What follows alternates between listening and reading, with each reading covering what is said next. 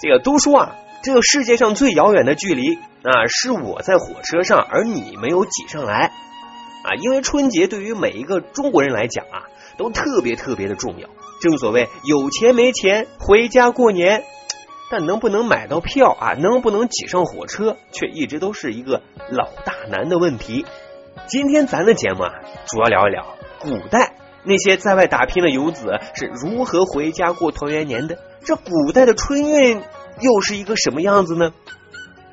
根据考证啊，周代啊那个时候就出现了现代春节的雏形，古代春运应该那个时候也就应运而生。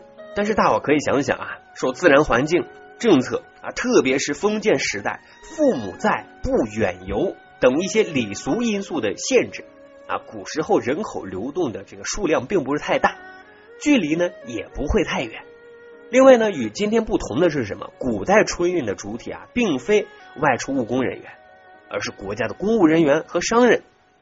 因为过年啊太过重大了，所以古代官府也尽量不在过年的时候安排公务人员外出啊，就出差。而外出谋生者或者说经商人士呢，他们就会早早的动身啊，启程上路，避免啊延误了回家的时间。我们都知道啊，生产力决定生产关系。古代的道路和交通工具肯定与现在是没有办法相提并论的，但古代人和现代人对于回家过年的心情，那都是一样迫切的。所以说啊，咱不得不佩服咱们那些聪明而伟大的老祖宗们，他们就开始想方设法尝试着创新。那古代的高速公路、古代大巴等等等等应运而生啊。虽然这么说有点牵强啊。但不可否认，这些古代科技文明也让多少人能够回家吃上啊热腾腾的饺子呢？因为说到底啊，在古代回家难的背后，实质上是行路难。我们现在说要想富先修路，古代的说法是得天下先修路啊，因为修路这是一个国家战略性的问题。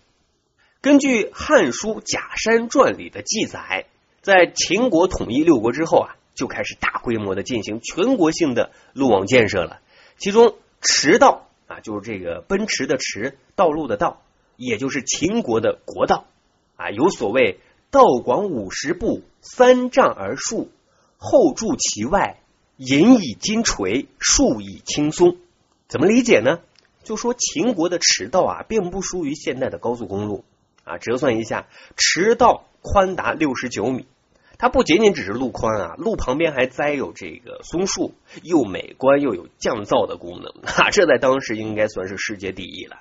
在这里特别提一下啊，有一种说法说驰道是皇帝专用的天子道啊，这其实是一种误解啊，因为驰道宽达六十九米，那中间部分才是速度较快的皇帝的专用车道啊，别的车和人只能走两边。这与现代全封闭的高速公路分出快车道、慢车道啊是一个意思。那除了驰道之外，秦直道、轨路等也都是非常有名的啊。我们在学校的时候，老师也有讲过，对不对？但这里啊特别提一下，这里所说的轨路其实是可以理解为当时的高铁的，因为除了工程材料不同以外，与现代铁路基本上那是没有什么区别的。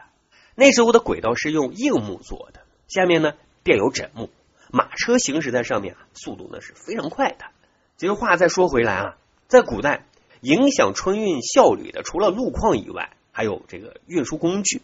要知道啊，我们不只是最早修筑高速公路和使用轨道交通的国家，另外还发明了各种运输工具啊。国外学者普遍认为啊，车是美苏尔人在公元前三十五世纪首创的。其实中国对车的使用也很早啊，史料记载，在四千多年前的黄帝时代就有车了。再往后，各种动力、空间、内饰的交通工具啊，就不断的应运而生。我们知道，在古代啊，驱车动力啊，主要是靠人力和畜力。人力驱动也有一个演化的过程，从最开始的抬轿子啊，到后面的这个独轮车、黄包车、三轮车，慢慢演变。而由畜力驱动的交通工具啊，也很有特色。你比如说辎车啊，辎辎重的辎是古代的客货两用车啊，可以拉货，也可以拉人。头顶上呢还有一个围盖啊，封闭式的。再比如说安车，这个呢就比较高级了啊，是政府官员或者 VIP 的贵宾乘坐的车啊，相当于现在的高级轿车。比安车更高级的是温车，温字怎么写呢？把温度的温啊，三点水换成车，哎，就是这个温车的温。温车呢，可以理解为现代的豪华房车啊，它有窗户，可以调节车内的温度啊，这个只有皇帝才能使用的。但是啊，说实话，老百姓回家过年，大多数人只能靠牲畜代步实现回家过年的心愿，坐上车挺奢侈的哦。